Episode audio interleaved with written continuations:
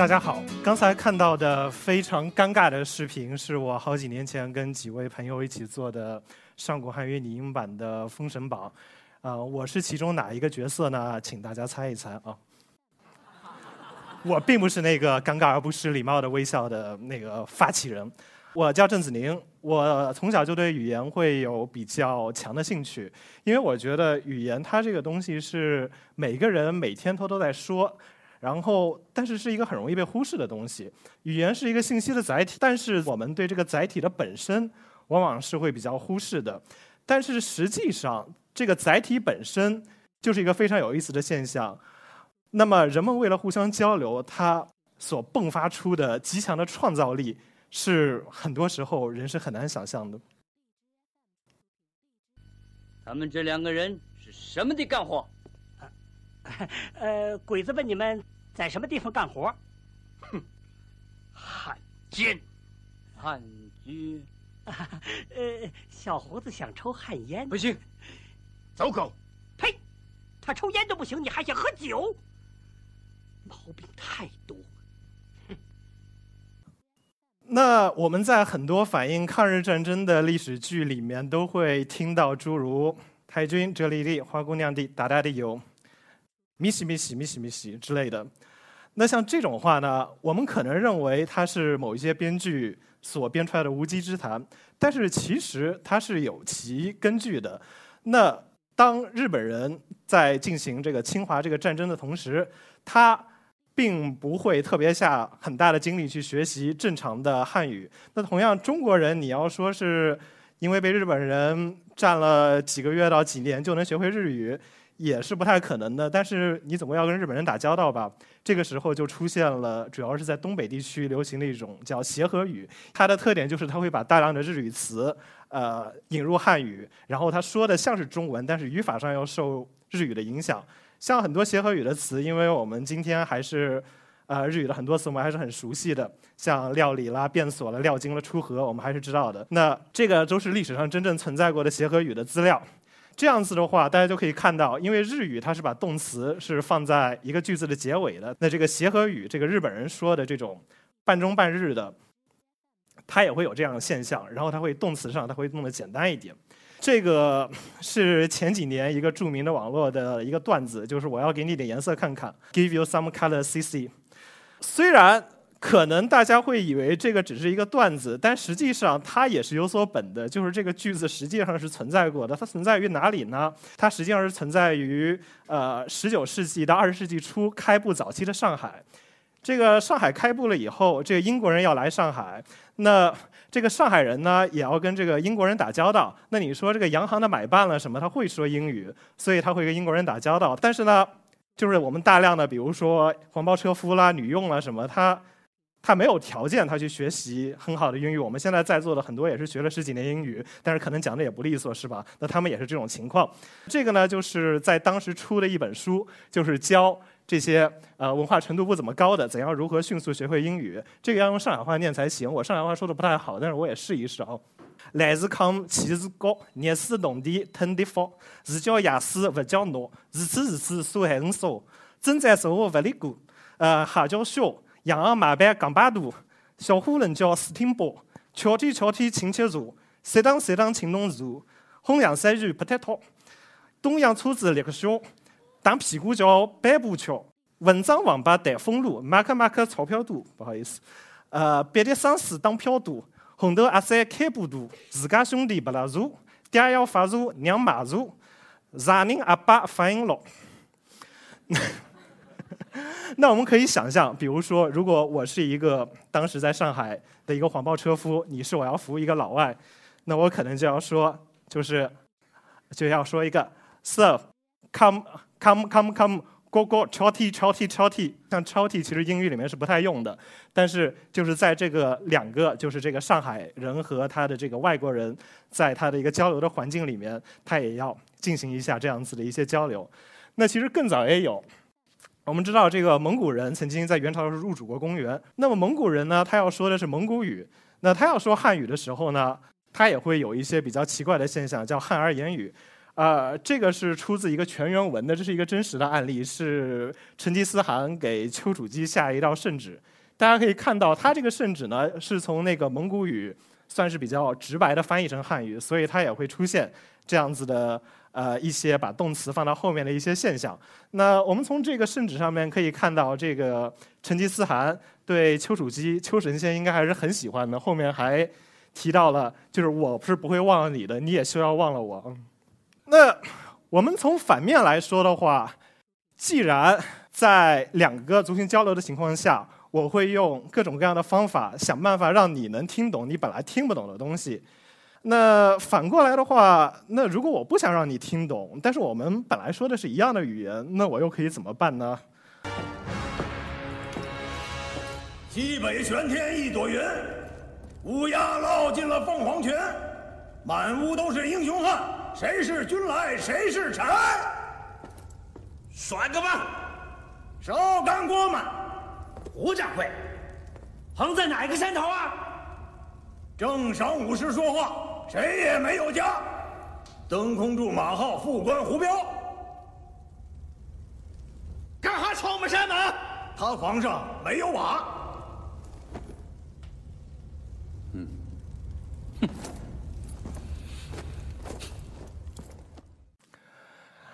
那这个是出自电影《智取威虎山》中间的一个片段，里面表现的是这些人之间互相在说黑话。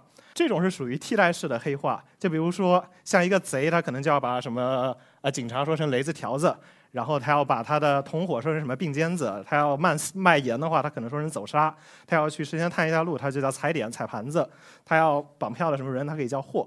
但是这种黑话的问题就在于。这个东西，你就算听一次不懂，你听第二次总应该懂了，就太容易学习了。如果我们要用一些比较更加复杂的一些真实的一些黑化的例子的话，那像这种替代式的黑化是绝对是不行的。那我们应该要怎么样弄呢？啊，我们今天在北京。那实际上，呃，在十九世纪到二十世纪呃初年，北京其实是一个黑话非常流行的地方。那我先来说一句，这个北京地区当时比较流行的呃一种黑话的用法，大家可以来猜一猜是什么意思：欢红、迎黄、大蓝、加白、来黑、呃一红、袭黄、呃听蓝、眼白、讲黑。这种黑话是北京地区当时真实存在过一种黑话，它就是在每一个字的后面都要加一个，按照顺序加一个红黄蓝白黑。所以实际上刚才说的就是欢迎大家来一起听演讲。这个黑话是比刚才那种保密程度要高很多，就是如果大家如果不熟的话，呃，一听起来是很难听懂的。同样，如果你没有练过的话，你也不太说得出来。但是它也存在一个问题，我不知道大家有没有听过那种山歌，像什么“一松离个红军，嘎吱个下料声”这样子的。其实这里面的什么红黄蓝白黑，就跟这里面的“离个”“嘎吱个”之类的是差不多的，都只是属于衬字。你只要听多的话，你的大脑是非常强的，大脑是一个非常强的处理语言的工具，它可以很顺利的把这些红黄蓝白黑彻底过滤掉。你听多了就能听懂。所以还是要介绍一个。更加好一点的黑话叫反切语，就比如说这个欢迎大家，就得要说成啊怀观野景，傣尬解俩，对，这就是欢迎大家。基本上来说呢，它是把它的这一个字的声母和韵母拆开来，然后再重新配。呃，像这个我这里举的这个例子，也是一个北京地区在十九世纪、二十世纪初一些商场或者说是一些混黑道的一些呃里面一种常用的一种切口。这样子说话，你听着可能会觉得挺费力，但实际上只要说熟练了，据说是不难的。我们说完这个北京，我们再来说说伦敦。这个是一个英语的一个黑话，英语楼梯 stairs，大家可以猜一猜这个黑话要怎么搞。其实比较怪啊，stairs 和 pairs 这两个词是押韵的，大家说是不是？就是它的韵母是一样的，它都是 s，然后。这个梨子一般它配的是什么呢？就是一般来说，梨子配的是苹果，是吧？所以它这个黑化最终就是苹果和梨子用来指代这个楼梯，然后这个梨子又可以省掉，所以最后就是 apples，就是这个 stairs 的黑化。大家可能觉得这个思路真是岂有此理，完全不合逻辑，是吧？其实不瞒大家说，我也是这么认为的啊。但是他们就是用这种黑化的。那我们来想一想，到底有谁会用这种伦敦的黑话？这里有一个人，大家很熟悉，他可能就是这样一个伦敦黑话的一个可能的使用者。贝克汉姆出生于伦敦东区的工人阶层，他出生的这个地点就是这种黑化流行的地点。那同样呢，我们作为呃一个社群的人的话，我们除了这种用黑化这样子的方式，我们也可以通过一些其他的方法来判断对方是不是你和我。那伦敦东区一个口音一个重要的特点是什么呢？就是他会把这个英语的这个 th 一般发嘶的，他会发成 f，所以像 think 就会说成 think。所以大家一听这个，嗯，可能是自己人。那我们今天在北京，那也要举一下北京的例子。我自己不是北京人啊，这个是一个那个北京的朋友跟我说的，说是这个四个读音可以判断出北京的不同的人。要把鹤年堂说成豪年堂呢，是判断北京人和外地人。据说真正的北京人是一定要说豪年堂的。我不知道这里应该是有北京人的吧？是不是啊？其次，颐和园这个乾隆皇帝建的，慈禧太后又重修的，呃，佛香阁。说是佛香搞和那个来客说是来且，说这样子说呢，就是据说就是要是北京郊外的北京人，就不是说是城里的，城里一般不这么说。我们这里还有个最后一个例子，就是这李白说成李博，这个呢就是说是要是城里的书香世家出身的北京人，据说是会这样子说，就是他会把李白说成李博。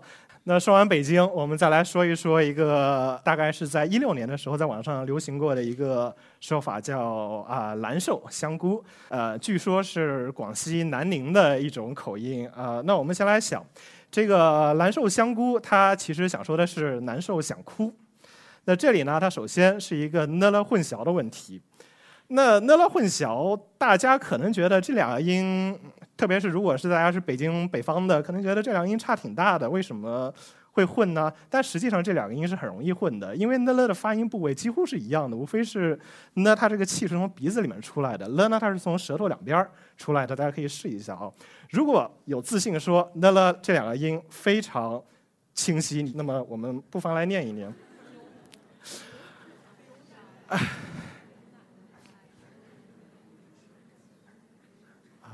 啊，我看大家也念的差不多了，有哪位观众能够，呃，能够上来很快的一字不差的全部念一遍的话，我觉得可以给一个奖。我自己就不献丑了，因为我明确的跟大家说，我念出来会不行的。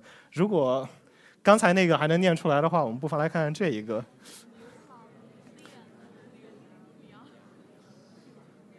我已经听到下面有观众在念了，你们念的太慢了，要说快一点啊，用正常的语速说。那可能大家已经发现舌头已经打结了。那其实像这样子的，它的这个语音的变化的话，你日常生活中间它是像这种音近的音，它是很容易合并的。那为什么中国会有大片的地区它会这两个音会不分呢？因为一旦一个人合并了以后，它是其实是挺有传染性的，它就会开始扩散。你就算不能把身身边的什么朋事朋友带。呃，就是同事朋友带跑，那你以后生了小孩以后，那小孩也会被你带跑。时间一久的话，它就会发生大量的扩散。特别是像呢了这样子，本来就发音部位很接近，呃的音，它天生就具备很容易混淆的一些特质。比如说，我们普通话一般认为是一个呢了分的比较清楚的方言，但是如果你要是跟古汉语比起来的话，至少有三个字，它的呢了和古汉语是不一样的：租赁的赁，不撵图的撵和。啊，这个组个词，弄死你的弄吧。可能有些北方人会说弄死你啊，无所谓了。这个，呃，然后像这这三个字呢，就是其实古汉语里面呢，这个啊令其实是一个呢声母的，然后撵是一个了声母的，然后呃弄是一个了声母的。我们知道上海地区会把那些巷子叫成弄堂。如果大家看一下新华字典的话，其实还是说的是这个这个这个在这个词里面它还是叫弄堂，但实际上很多人也是读弄了。然后德宏达语它跟泰国语的话，它会比较相似。德宏达语的水发的是 lam，然后泰语的水的话发的是 nam，所以它也是会混淆。像朝鲜语的话，劳动是说是 n o d o n 它这个词是一个汉语来的，但是它也变成了呢。乃至像英语、法语，大家都知道它的了其实是分得很清楚的，也有少数的这样子的例子，比如说英语的 level 和法语的 niveau，这两个其实是呃同源的一个词，但是它也混淆了。那接下来我们就来讲一讲，啊，这个“哭”和“孤”混淆的问题。那这个问题实际上是受那个壮语的影响，因为呃广西的北部壮语，它的呃哥和哥它是不分的。但是我必须要为南宁人民一下冤，我不知道为什么网上都说兰寿香菇是南宁口音，实际上南宁口音是既分的了也不会各科不分的。南宁话应该呃那个难受香想哭就应该是啊难骚啊想哭是不不可能读成那个兰寿香香菇的。然后如果说是有什么人真的读成呃兰寿香。菇的话，我个人认为只可能是可能是桂林柳州一带的壮族人，那他可能说汉语的时候会有这种口音。那我们刚才说到这个南宁，大家已经听到了，这个真正的南宁话听起来挺像广东话的。对，其实南宁话就是一种粤语。那我们就来听一个网上经常流传的说法：粤语是古汉语的活化石吗？这个说法网上流传非常广，我相信大家肯定也听到过。但是其实是一个挺似是而非的说法。我们来看一看，那古汉语的话，我们就来看看古代人怎么说。首先，它不可能是先秦时代的，因为先秦时代的话，那边还是一个百越、百讲百越语为主的一个地方。这位是呃佛教禅宗的著名的六祖慧能，他当时在中原求法的时候，被五祖应该是叫弘忍，就说成汝师岭南人，又是葛僚，若为堪作佛。显然，他并不认为，就是五祖并不认为广东人的音是特别正的。顺便说一句，其实，呃，其实慧能不是真的广东人，慧能是祖籍是河北范阳的，也就是现在北京一带的。但是，呃，他家是迁到岭南才一两代，已经被人说成葛辽了。但是说广东话是不是古语的活化石，也不是完全没有道理。刚才那个是唐朝的时候的事情，我们到了南宋时期的话，这位是朱熹《朱子语类》里面说的“四方声音多讹”，确实广东人说的声音尚好。盖比中地上中正，后面我就不读了。他是说的是广东人说话是很正的，那这个说话不正的是福建人、浙江人。那我们来想，他为什么就是在这个短短的这个小几百年里面就发生那么大的变化？实际上还是因为他这里朱熹也说的挺明白了，因为在这个几百年里面，特别是北宋以来的话，有大量的北方的中原地区的人口为了避祸，他会南迁到广东，然后在这个。南迁的过程中间，他会把自己的语言带过去，所以让当地的语言就跟当时的这个北方的中原正音会更加相近一点。然后，因为他又是在一个南方的话，他会比较保守，所以在很多层面上，广东话确实保留了呃一些古音。比如说，我们这是一首唐诗杜甫的《佳人》，呃，一首非常有名的诗。然后我们看一看它的那个押韵的韵脚字。我们普通话有至少有古呃。肉肉的那个 o，玉的 u 和浊的 o 四个韵母，这首诗基本上已经押不上了。但是广东话的这个韵脚字的读音是非常整齐的，因为它是挺完整的保留了中古汉语的入声。呃，时间关系我就读一下前两句吧。绝代有佳人，幽居在空谷，自望良家子，零落依草木。所以它这里它每一个都是押的是 o 这个韵，但是。它有保留的好的地方，它也有保留的不好的地方。来一首更初级的，每个人都知道的唐诗：“错日东午，寒的禾下土，谁知盘中餐，粒粒皆辛苦。”那它的韵脚就是完全就是压不上。这个到底是怎么回事？因为任何一种语言在历史上，只要有时间足够，它都会发生变化。不管它是在哪里，它变化可能有快慢，但是。它总会发生变化，然后它保留一些和不保留一些，就是在它的不同的方言里面，就是会不一样。那我们这里可以放一首张国荣的歌。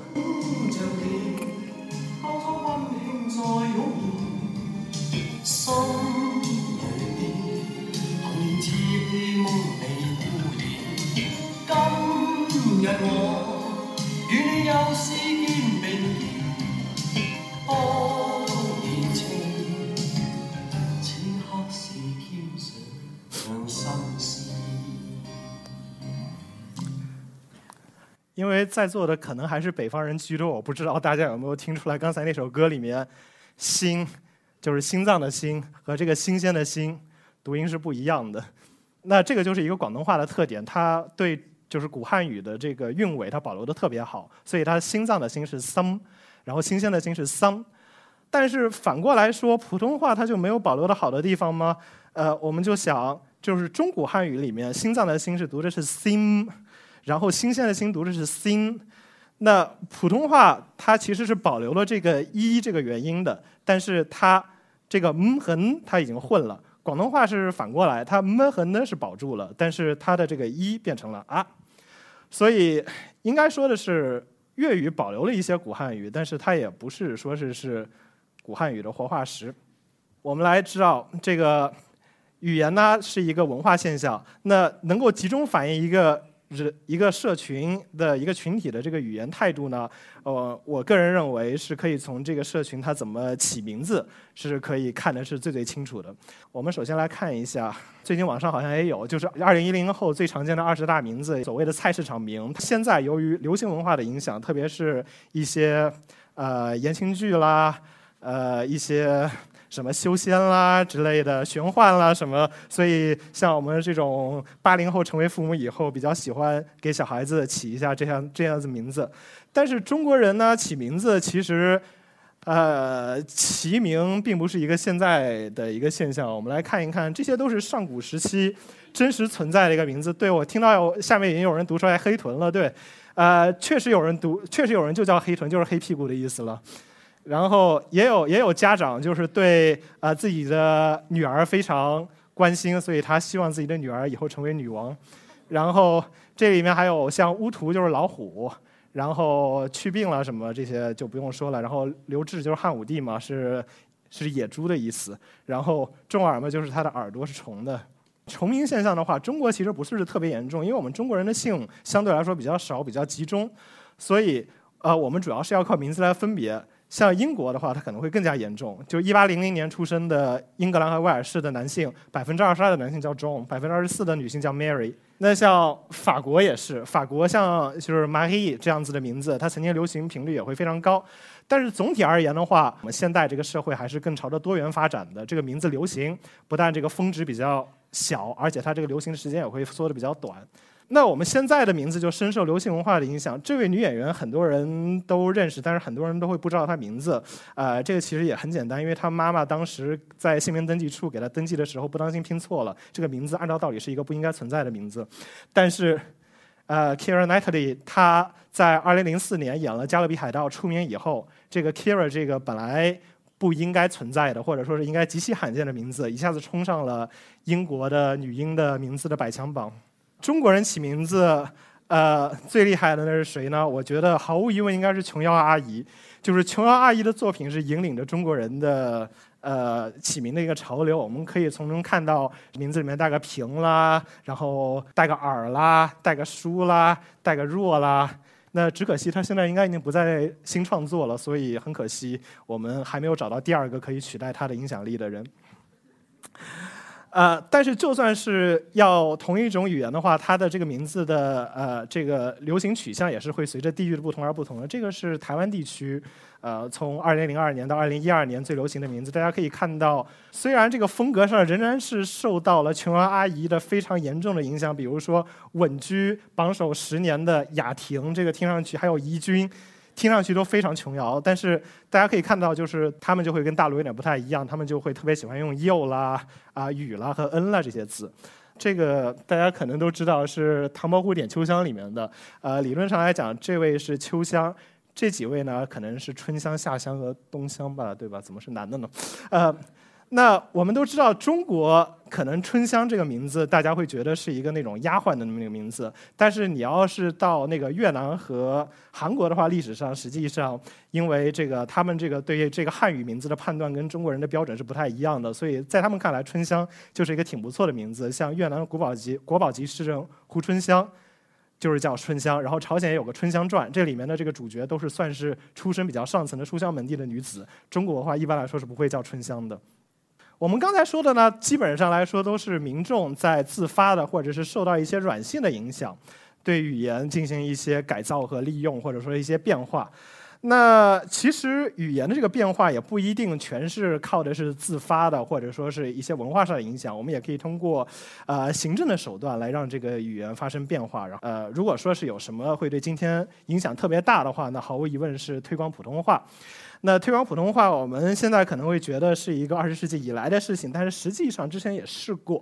那这个呢，就是雍正年间的推广普通话的尝试。那我不知道大家有没有听过一句话，叫“天不怕地不怕，就怕什么什么人说普通话”。这里面一般说的是广东人和福建人。这个正音书院呢，也就是开在广东和福建，因为雍正觉得这个广东和福建到北京的这些官说话太难懂了，就决定给他们要推广推广普通话。那但是在当时的这个条件下的话，其实啊，他这个效果是不太好的。首先，他也不知道要教什么，因为当时官话有好几种，你是教他这个南京官话呢，还是教他北京话呢，还是要教他什么？其次呢，就是他这里的这个教师，我们现在这个教书要一个教师资格证，当时没有。那这个他没有这教师资格证的话，他就随便去抓了点当地的那些就是清朝驻扎在各个省城和重要城市那种驻防旗人，就去教。那从福州留下来的教材来看的话，他的第一课是一个非常奇怪的，就是说他第一课就是教的是啊皇皇帝朝廷皇上的家，我们都是奴才。毫无疑问，这样子的教学法应该是呃没有什么特别大的作用。那当时。虽然有像正音书院这样子的呃机构出现，但是其实它对于呃推广一种呃一种语音是没有太大效果，因为当时我们也没有这个大众媒体，但是。其实更加重要的是，当时我们中国各地它的互相之间的交流是不频繁的，所以对于大部分人来说的话，学习普通话或者说是一些通用语言的话，是一个不必要的过程。呃，所以一直沿袭到二十世纪初期，我们中国又出了一个老国音，简而言之就是以北京话为基础，又在里面加了点像入声啦之类的一些稍微有一点带古汉语的一些或者南方口音的一些特征，就是想把这个东西作为呃一个推广普通话的一个标准，呃。但是因为实际上现实生活中是没有人会说这个老国音的，所以推广也失败。那最后是大家都选择了以这个北京音作为呃普通话的基础，所以才有我们今天这个普通话。那说了这么多，我总结一下，我个人认为呢，语言这个东西它非常有意思的一点就是它既可以作为互相沟通的桥梁，它也可以作为呃互相隔绝的一个篱笆。把它作为这个桥梁和篱笆，其实是在于个人的选择。我个人是怎么想的呢？我觉得我们还是应该是更多的倾向于把它作为一个互相沟通的桥梁，而尽量不要啊让它成为互相隔绝的一种黑化式的篱笆。但是同时，我们也应该对这种语言对我们跟我们不一样的这个群体，或者说是对他们的选择加以更多的包容。因为一个人他在。讲话的时候，无论他说什么，他说的内容是什么，他的语言本身就已经在向你透露出大量关于他的呃信息和他想给你传达的东西。而能不能读懂这些信息，能读懂多少，就要看我们平时对这个语言这个东西的了解和积累有多少了。谢谢大家。